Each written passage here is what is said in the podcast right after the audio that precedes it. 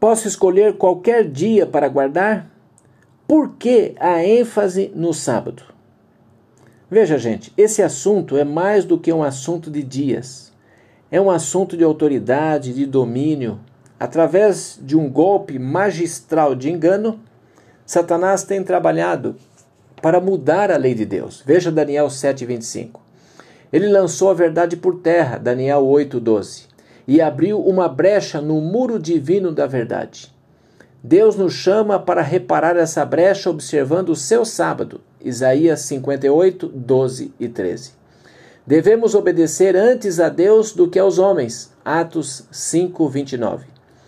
Adorar no sétimo dia é aceitar a autoridade do Deus Criador que ordenou que este dia fosse observado. Êxodo 28 a 11.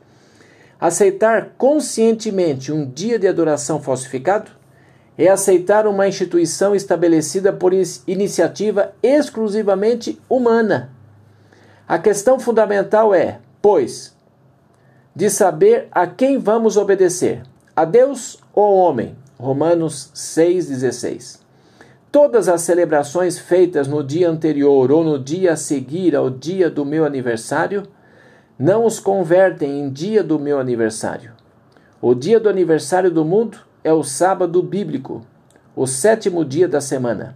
É um memorial do nosso amorável Criador. Nenhum outro dia o pode substituir.